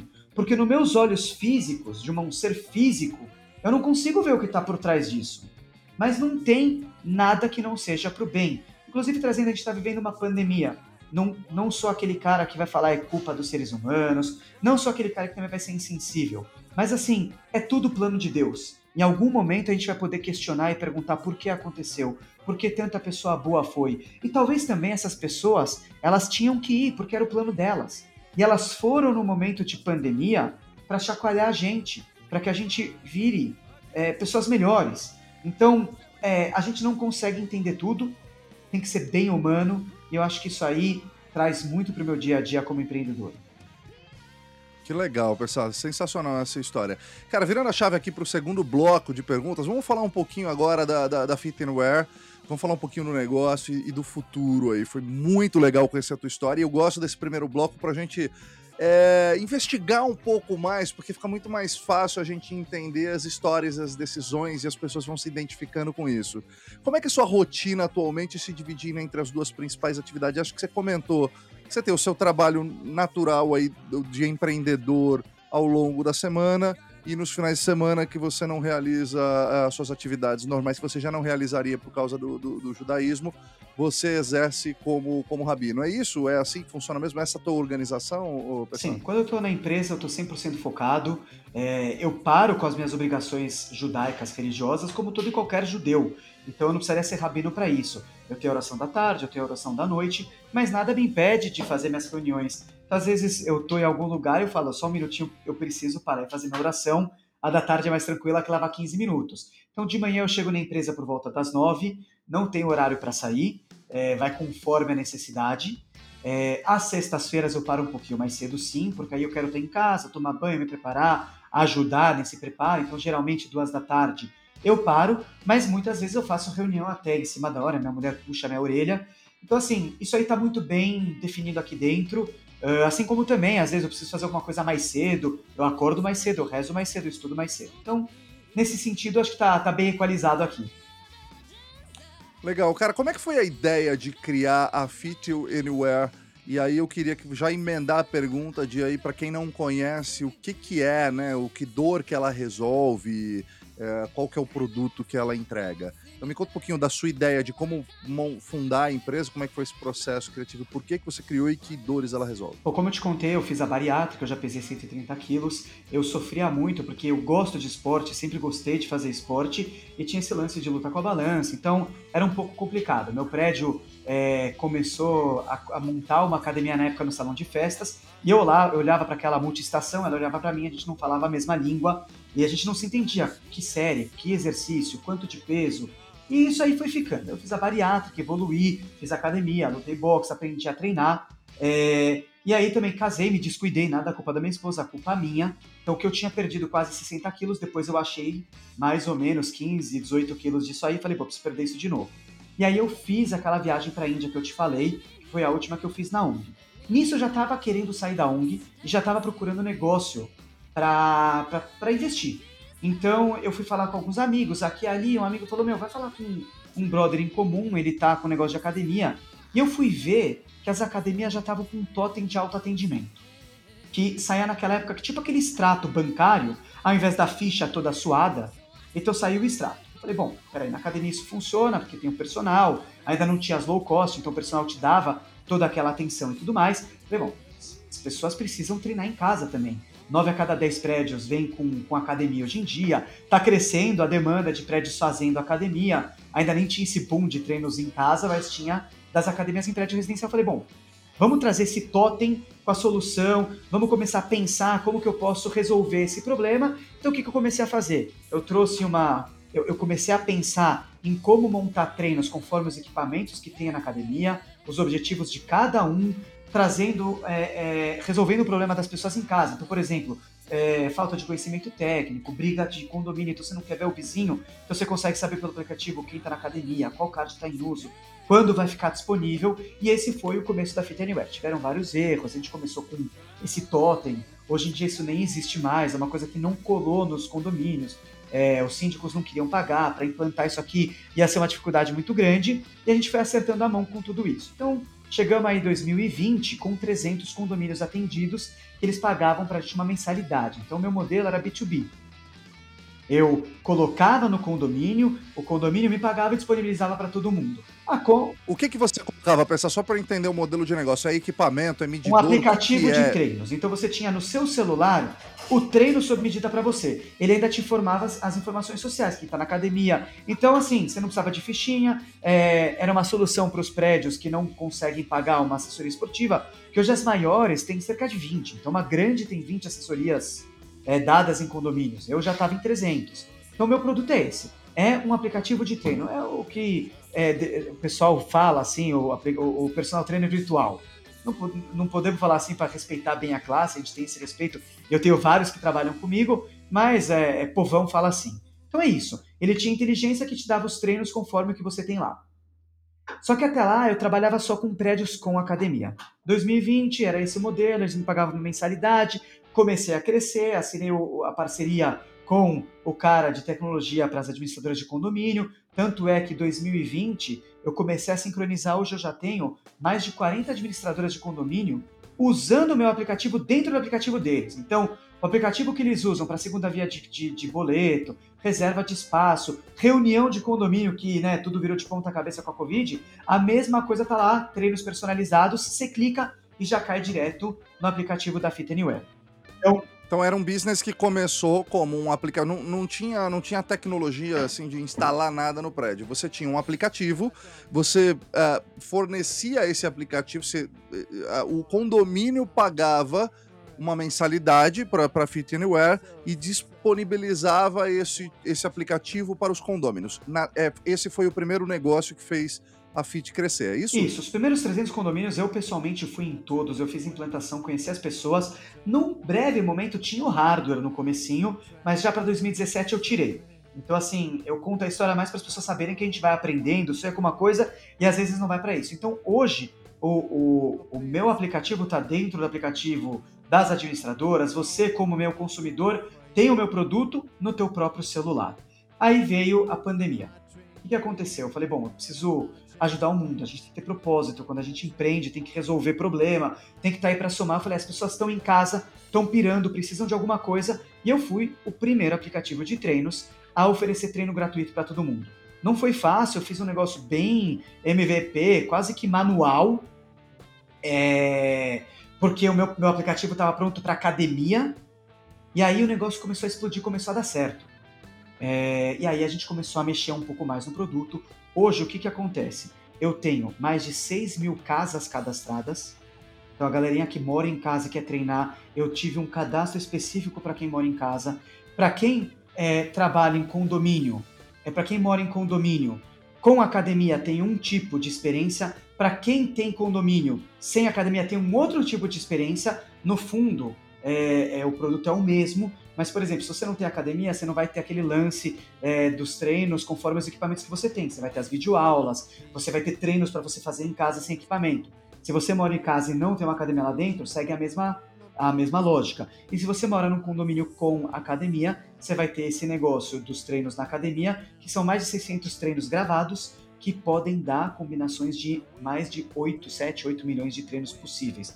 Óbvio que a gente depende de quantos equipamentos tem em cada academia, então essa possibilidade, levando em consideração nível, é, é, objetivo e tudo mais. Então, isso é o que a gente tem hoje. E aí a gente já está em mais de 6 mil condomínios também. Então, hoje, eu digo que a Fit Anywhere é a maior rede de academias do mundo, sem ter uma nossa sequer. Aí, né, fazendo aquela da Airbnb tamo junto, é a mesma coisa. O Uber tamo junto, Uber, tamo... é mais ou menos Exatamente. Isso. E foi um crescimento, assim, maravilhoso. Então eu tava com 300, eu fui para 13 mil agora. Sim, você na verdade é um produtor de conteúdo. Resumindo, você é um aplicativo que produz conteúdo independente do, do da, da, estrutura que a pessoa tem. Quando é um condomínio, você precisa mapear quais são os equipamentos. Eu já né? coloquei que o próprio morador pode mapear. Então já tá tudo interno. Ah, ele mesmo pode mapear. Que legal, cara. E aí, é, o, quem que. Hoje se tornou um B2C, ele também é um B2B, é um B2B2C.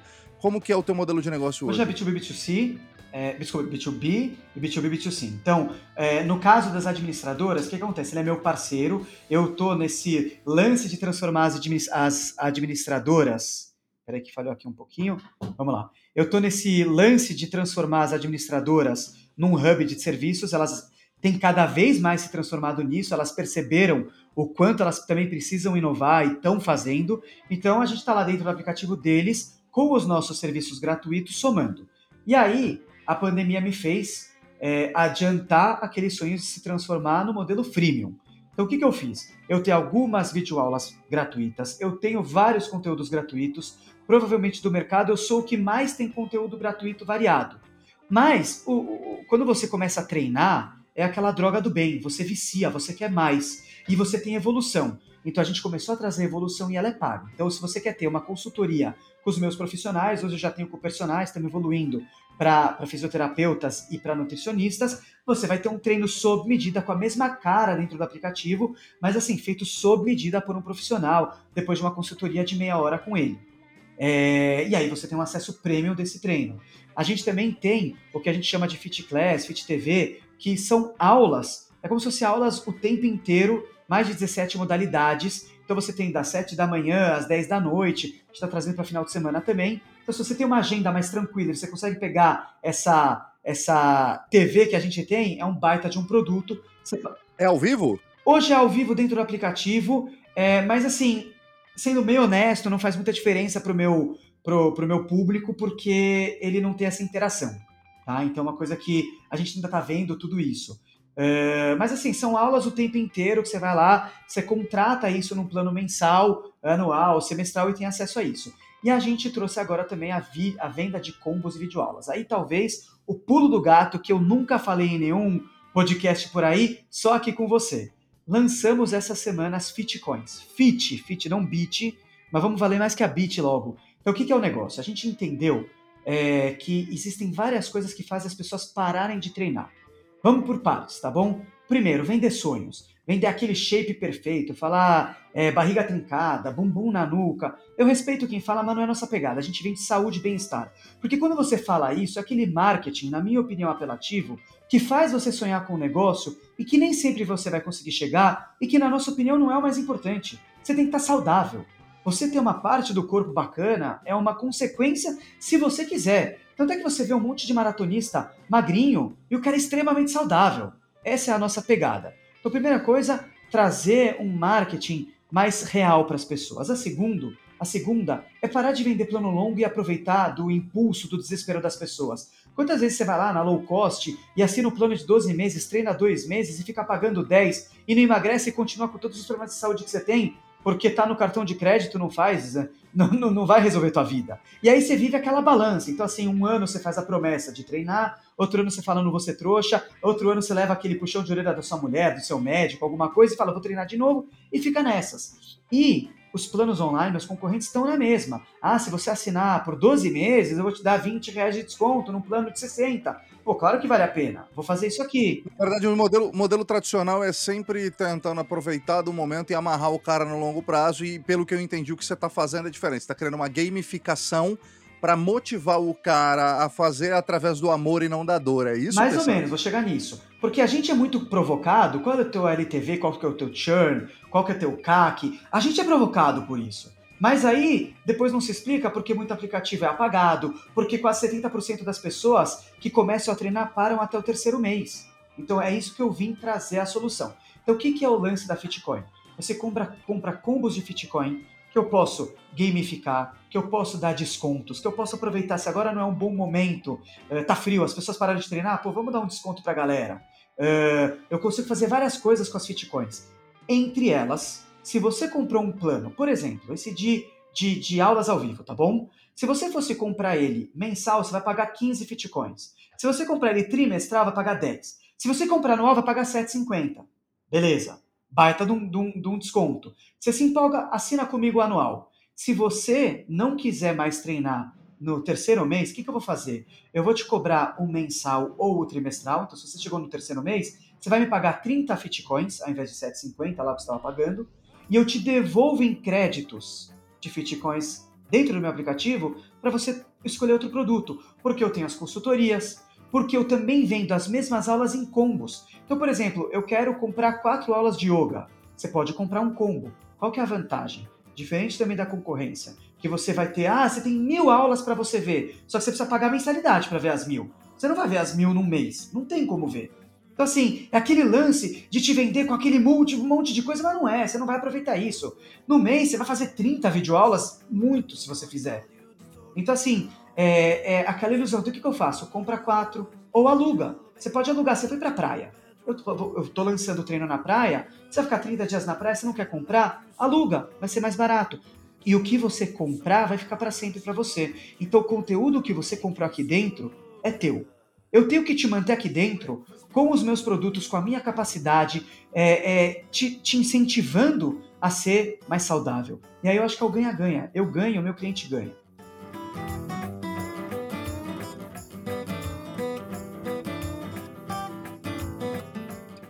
E você tem algum número, pessoal, que, que comprove que as pessoas estão. É, não sei se isso é muito novo, se dá, se dá para você medir isso, mas desde o início da Fit Anywhere, vocês conseguem de alguma forma medir se as pessoas estão mais aderentes à atividade física com a Fit Anywhere? Tem alguma informação, algum dado sobre isso? Vamos lá, tenho sim. Dos condomínios que a gente entrou antes da Covid, tá? Porque aí eu fazia implantação e eu, e eu conseguia medir isso pessoalmente. Então, assim, o mercado fala que 10 a 20% das pessoas de um condomínio utilizam a academia.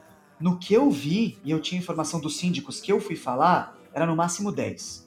Nos condomínios que a gente entrou antes da pandemia, a gente batia 30%, 40% de pessoas utilizando. Então a gente dobrou, às vezes até triplicou a quantidade de pessoas baixando o nosso aplicativo e indo na academia treinar. Uh, o produto novo que a gente tem, que é são essas aulas, isso aqui é muito recente. A gente tem contrato com algumas empresas, que foi o primeiro foco nosso, e elas estão extremamente satisfeitas, com feedbacks maravilhosos dos, dos dos colaboradores e não só isso, eles estão começando a pagar por outros produtos que a empresa não dá dentro do nosso aplicativo. Bitcoin eu lancei essa semana, por isso que eu te falei. Ainda está até na fase final de teste, estamos lançando, então isso eu não tenho traqueamento para te falar. Mas assim, na minha história, eu recebi cinco e-mails falando, por favor, descadastra é, o meu, é, meu, meu, Faz o descadastro no teu aplicativo do, dos meus dados. Só isso. Condomínio que pediu para cancelar até hoje, um um só. Então, assim, a gente tem então, números é... muito bons, é óbvio. Vive de momentos. Eu, eu, eu tô nesse mercado fitness que eu acabei de te dar um número que 70% desiste no terceiro mês. Mas eu tô lutando para ela continuar comigo. Para aquele cara que treina só no carnaval, só porque vai ter verão. Beleza, vamos de verão em verão. Você tá aqui dentro, eu consigo falar com você, eu consigo gamificar, eu consigo te trazer para dentro e fazer mais ações para você ter uma vida mais saudável. Perfeito. Quantas pessoas para parar de pé hoje a Fit Anywhere? Quantas eu preciso pagando mensalidade? Não, não, não. É ah, quantas, perdão, quantas, quantas trabalham aqui na FIT? A gente está batendo quase 20 pessoas. Que legal. Cara, como é que vocês ganham dinheiro? É através disso? Tem alguma outra forma de capitalização ou é através das, das mensalidades? Rezando. Não, tô brincando. É... Seria uma boa, né, cara? Mas, é, vamos lá é, a gente ganha da seguinte maneira: a gente tem alguns produtos. Então, mensalidades dos condomínios não existe mais, isso foi abolido. Eu tenho uh, empresas que contratam nossos serviços e oferecem para os seus colaboradores. Esse é um bom, uma boa entrada de, de, de grana que a gente tem hoje em dia. Eu tenho ads que salvaram a gente no ano passado, quando eu pivotei, abri mão de receber mensalidade de todo mundo, pô, eu fui para o zero no meio da Covid. E aí eu salvei tudo isso com ads, com patrocínio, e agora a gente está trazendo para dentro também é, a compra. Vindo aqui. E agora foi. agora foi. E agora a gente está trazendo também a compra de produtos pelos consumidores finais. Dentro disso tem algumas outras coisas. A gente tem consultoria que a gente faz para incorporadora. É, a gente tem algumas coisas de mercado. A gente tem, tem um banco funcional Fit Anywhere que a gente fez em parceria com a Movement que a gente vende ele também. É um equipamento que transforma qualquer lugar de 3 metros quadrados numa academia, um baita equipamento. Então a gente tem algumas coisas aí entrando também, mas o principal que a gente tem hoje são essas três, é, essas três formas que eu te falei antes. Perfeito. Você também tem um nível de informação aí bem interessante, né, Pepe, que pode virar um, um business interessante, né, para marcas e tudo mais. Tem algum concorrente que hoje você, que não parece tão óbvio, para você, mas que você já está começando a enxergar? Por exemplo, não sei, nem todo mundo sabe, mas hoje o principal concorrente da Netflix não é a Disney nem a Amazon. O principal concorrente da Netflix é o Fortnite, que é um jogo gratuito, porque tem o share de atenção ali. Quando a gente fala do mercado fit, cara, você tem muitas coisas, modas, modinhas que entram e tudo mais. Tem algum concorrente que não é tão óbvio assim, mas que vocês já estão ficando espertos, já estão olhando? Olha, eu, eu, tive algumas fases aqui dentro da FIT, tá? A primeira delas era aquele momento de ficar olhando os concorrentes, ver o que eles fazem, e aí concorrentes direto mesmo, tá? E aí, desde personal trainer, assessorias esportivas, a outros aplicativos. Isso eu já tive essa fase. Hoje em dia, o que, que eu faço? Eu estou monitorando, tô vendo o que está acontecendo, eu estou vendo tendências no mundo, é... mas eu não piro nisso porque eu confio muito no nosso taco. É, algum concorrente assim tão fora da linha a gente ainda não tem visto ok? O que sim tem? Tem o fenômeno desses personagens que estão virando personalidade nas redes sociais, que eu acho bacana. Uh, tem bons produtos, são pessoas. Até outro dia eu fui provocado aí por um parceiro para responder. É o seguinte: essas pessoas, o que, que elas pegam? Elas pegam carona nas redes sociais, às vezes elas atendem um famoso, cai no gosto da galera, mas é uma pessoa no nome dele. Então existem algumas diferenças. Ele tem uma. Apesar dele poder crescer bastante, perto do que seria o personal de academia, eu, como empresa, sem um grande nome por trás, posso crescer muito mais. Então minha consultoria não fica tão fechada no nome de alguém. Amanhã esse cara adoece, amanhã acontece alguma coisa, amanhã ele bebe, ele bate na esposa, não que eu, sabe? A gente vê muita coisa acontecendo. Gente, não façam isso, por favor. Sou rabino, não quero separar ninguém, nem ajudar na delegacia. Mas infelizmente a gente vê esses casos que acontecem, entendeu? Que a galera perde marca, lance que acontece lá no Big Brother, alguém falou uma besteira. Então, como empresa, eu sinto, eu, eu me sinto um pouco mais tranquilo. Mas são os fenômenos que estão aparecendo por aí e eu acho que tem mercado para todo mundo, tá? Só para te falar um negócio, é, esse efeito Smart Fit que a gente fala, as low cost, elas têm 5% dos brasileiros que frequentam academia. Então, um monstro, que nem uma Smart Fit, que já é um unicórnio, tá falando de 5% de pessoas assíduas. Eu tenho 95% das pessoas para ir atrás. Por que, que eu vou brigar com os caras? Eu vou aprender com os caras. Então, assim, é, aliás, o meu cliente amanhã pode ir para Smart Fit. E eu não vou ficar triste, eu vou ficar feliz que ele está treinando e de repente ele vai gostar tanto do meu aplicativo e vai treinar com o meu aplicativo lá dentro. Então eu acho que tem mercado para todo mundo, tem evolução para todo mundo. Talvez nessa questão que nem você trouxe, Fortnite, Netflix, ainda não vi. Mas uh, eu acho que a gente tem um posicionamento bem legal no mercado, sem falsa modéstia, trazendo muita disrupção às vezes sem inventar a roda necessariamente, só melhorando muitas coisas que tem por aí também. Que legal, cara. É porque você leva para dentro do celular do cara, independente de onde ele esteja, né, cara? E você tem treinos diferentes, tipo para tênis, para nada, para vários esportes ou é só treino uh, fitness mesmo funcional? Não, a gente tem ó, yoga, pilates, a gente mistura uma aula de, de boxe com uma aula de hit. A gente está trazendo, vai, eu vou dar um furo aqui, a equipe vai me matar depois, mas eu vou falar a gente está trazendo uma aula de balé é, com ligado na parte de fitness com a primeira e única bailarina amputada do mundo. Então é uma aula super legal, porque se fosse o balé em si, o fato dela ter essa perna mecânica.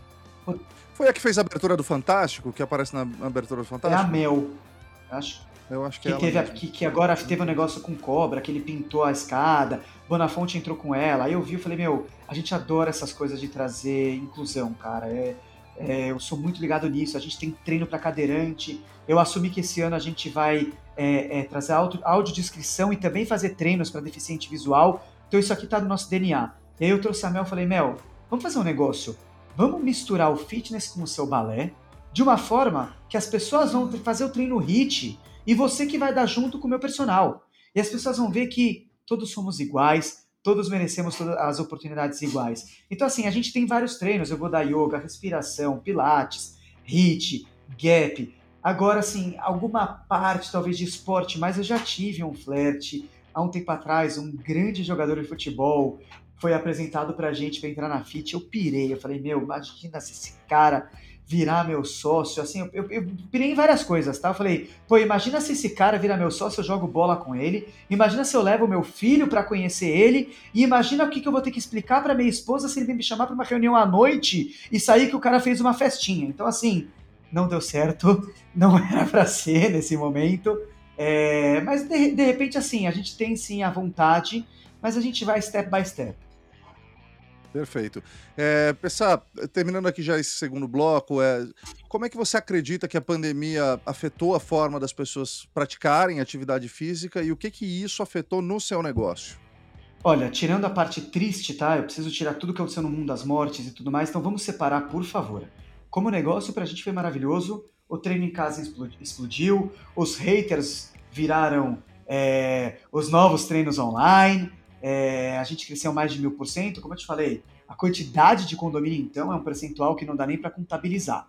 Para a gente foi muito bom, é, é, sacramentou isso aí no mercado, então é muito, muito, muito bom. As pessoas, aliás, eu escuto muito, tanto de clientes quando eu vou na rua, putz, eu nem vou voltar para academia, vou, vou continuar treinando em casa. Então veio para ficar. Que legal, cara. E qual que é o próximo passo da Fit Anywhere? Aonde vocês querem chegar e qual que é o próximo passo, o next step? Eu vou, o furo que eu podia te dar era aí das Fitcoins. Eu vou te falar um negócio. Escreve aí, 2021 é o ano da Fit e eu volto em breve com novidades. Pode ser assim? Mas Boa, eu vou, vou te falar um negócio. As Fitcoins, o que eu te falei é um pequeno negócio do que vai ser isso aí. Se prepara que a disrupção é gigantesca. Mas eu volto aqui, tá? Quando eu virar lá o cara importantão, pode me chamar, vou continuar respondendo o WhatsApp, eu tô aqui, é povão. Que legal, que legal, cara.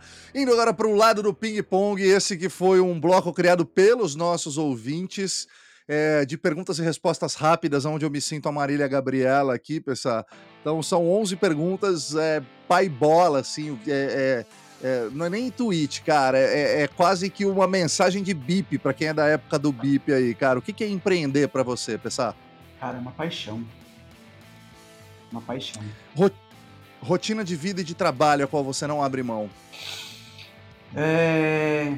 Minha oração, meus estudos e tá no dia a dia aqui na FIT. Eu vou te falar que mesmo na pandemia, é... eu preciso estar tá aqui, eu preciso estar tá com a galera, eu preciso sentir meu time e isso para mim é muito gostoso.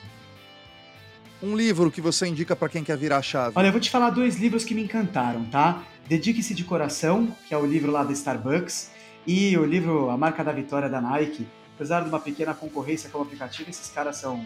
A história deles é fenomenal. Demais, cara. É... Você indica algum filme ou série? Cara, eu tenho visto muito pouca coisa de filme ultimamente. Eu sou um cara que eu gosto do passado. Eu vou te falar, o Grande Dragão Branco de Jean-Claude Van Damme. Sensacional esse filme, cara.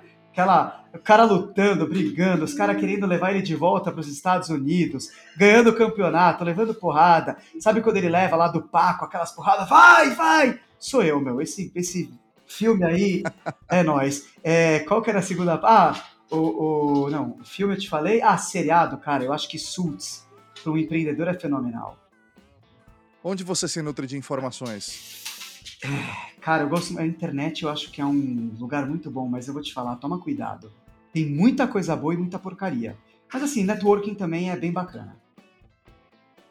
Que legal, cara. Quais são os três perfis que você recomenda os nossos ouvintes a seguir nas redes sociais e que te agregam ou te geram valor?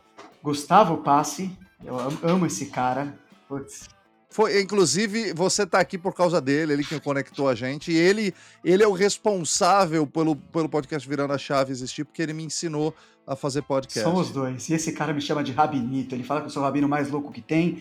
E é nóis. Então, Gustavão, meu, sou apaixonado por esse cara. Meu, eu vou te falar, o, o, o Paulo Maitá, que é o, o, o cara que me ajudou nessa mudança de chave, é um cara simples, cara. Um cara simples, do bem. Manda mensagem, pede ajuda. O cara é fenomenal. E eu vou, vamos pensar mais um terceiro. É que eu quero sair um pouco desses figurões, eu quero sair um pouco dessas coisas. Eu vou falar, meu, tem um cara chamado Marcel, do Virando a Chave. Eu acho esse cara fenomenal. Sabe por quê? Eu vou te falar uma coisa.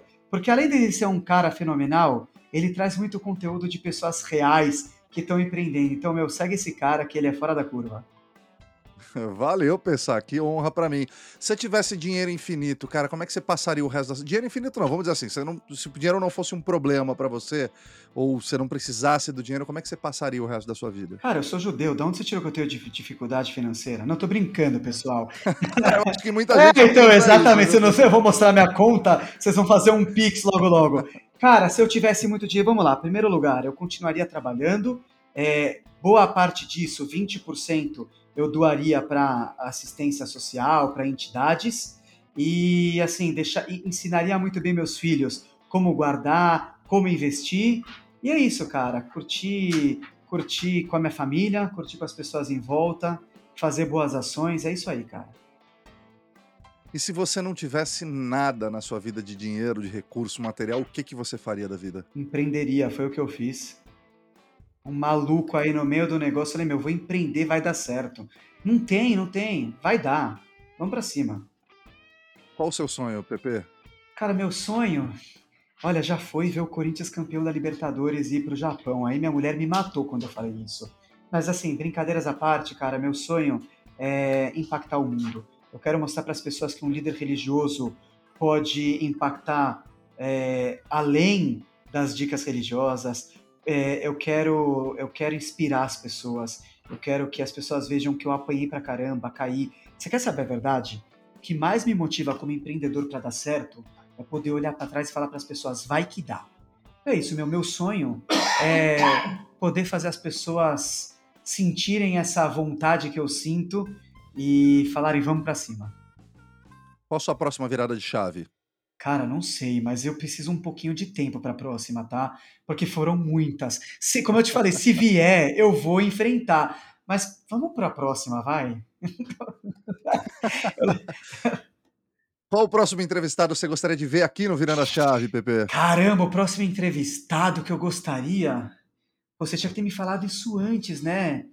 Para eu pensar alguém. V vamos nas próximas perguntas, eu vou te falar em breve, tá bom? Pode ser? Essa é, a, essa é a última, mas não tem problema. Você pode pensar, você vai me mandar depois pro WhatsApp e, e quando ele vier aqui eu vou falar: ó, esse foi o próximo entrevistado do PP. Eu vou te falar por quê, sabe por quê, cara? Eu, eu, tenho trabalhado tanto no lançamento dessas Fitcoins, cinco meses. Meu, eu, eu nem tô vendo coisa na rede social, então eu tô meio. Eu vou pensar alguém, eu te mando Fica depois. Tranquila. Perfeito, cara. Rabino PP, muito obrigado por você compartilhar essa história super inspiradora, cara. Uma história muito real que eu acho que a maior parte dos empreendedores passam, só que é muito pouco contadas essas histórias porque elas não vendem tanto né? E eu não gosto de vender sonho, eu gosto de vender realidade, nem de vender, eu gosto de falar sobre realidade. Então, muito obrigado por você ajudar aqui a, a, a contar histórias verdadeiras de empreendedorismo, que tem muito a ver, é 99% transpiração e 1% inspiração. É muito mais dor do que amor, mas o que a gente vê nas redes sociais, o que a gente vê na mídia, é um empreendedorismo de palco que conta muito do sucesso e eu acho que o aprendizado está muito mais não é no fracasso, mas na, na, nas, nas porradas que a gente toma, né? Como diz Mike Tyson, vencer não é sobre a quantidade de porrada que você consegue dar ou a, fo a força da porrada que você dá, mas é a quantidade de porrada que você suporta receber, cair e levantar. Cara, como é que as pessoas te acessam e qual o teu recado final para as pessoas que nos escutam, Pepe? Sensacional. Bom, primeiro eu queria te agradecer, eu queria falar que até contar um negócio, o EmpreendaCast que eu participei em 2019 trouxe tanto feedback positivo, as pessoas me procuravam e falavam, gostei da tua história, e eu acho que essa é a tua missão. Então, para os teus ouvintes, eu tô sempre à disposição, adoro trocar ideia, adoro ajudar, contar, me manda o que você precisar. Se eu tiver um pouco ocupado, eu falo, eu vou te mandar depois, mas eu tô me colocando à disposição. É, eu acho teu trabalho fenomenal, sou seu fã. É, pô, como me acham? Vamos lá, o Instagram, meu Instagram tá aberto, arroba Rabino, arroba Rabino alguma coisa assim, eu acho que é. É Fitanywhere, arroba fitanywhere.br, também é bem bacana lá nossos conteúdos. É, o Facebook eu deixei um pouco mais para algumas coisas mais íntimas, né? Eu dei uma trocada, virei a chave nas redes sociais. Então o Instagram é mais abertão mesmo, mas eu posso dar minha vida, meu almoço, brigas aqui na empresa. Dá para ver bastante coisa, o pessoal vai se divertir bastante. Para terminar, eu vou fazer um negócio que eu nunca fiz. Minha esposa vai falar que eu sou louco, mas vamos embora.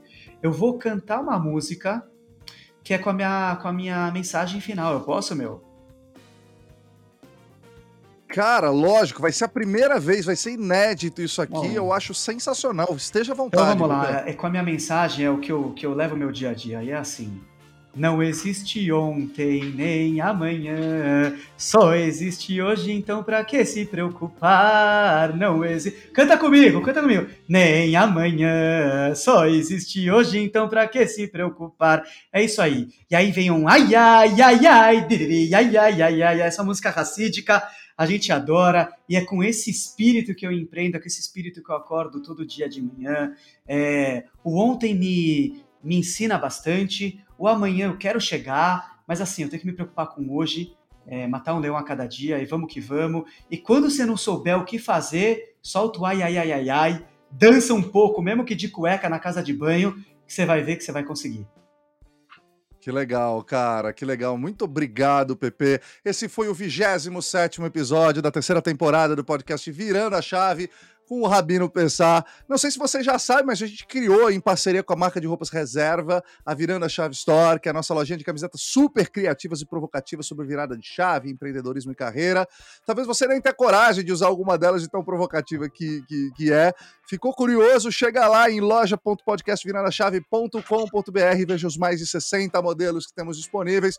Aproveita, compra a sua e sai todo estiloso lá e provocativo pro rolê. Se você gosta do nosso conteúdo, você também pode apoiar o nosso podcast. Tem todas as informações lá no www.podcastviradachave.com.br. Você pode também solicitar o nosso Media Kit, que vai te colocar ou vai colocar a sua empresa conversando com mais de 10 mil pessoas em mais de 30 países. Eu espero verdadeiramente que esse episódio tenha lhe trazido reflexões e provocações profundas e que a partir de hoje você tome coragem e vire também a sua chave se ela estiver emperrada. Se quiser se conectar com a gente, a gente tem um grupo no Telegram, o link vai estar na descrição desse episódio. E não deixe também de nos enviar seus comentários, críticas, sugestões ou feedbacks pelas nossas redes sociais tudo arroba podcast virando a chave e no nosso site podcastvirandachave.com.br. Se estiver curtindo esse episódio pelo Spotify, não esqueça lá de clicar no botão seguir para se acompanhar os nossos próximos episódios. E se estiver ouvindo pelo iTunes, deixa lá suas cinco estrelinhas e nos dê o seu feedback. Muito obrigado, Pepe. Muito obrigado a todos vocês que estiveram aqui com a gente. Um grande abraço, até a próxima e tchau. Valeu, pessoal.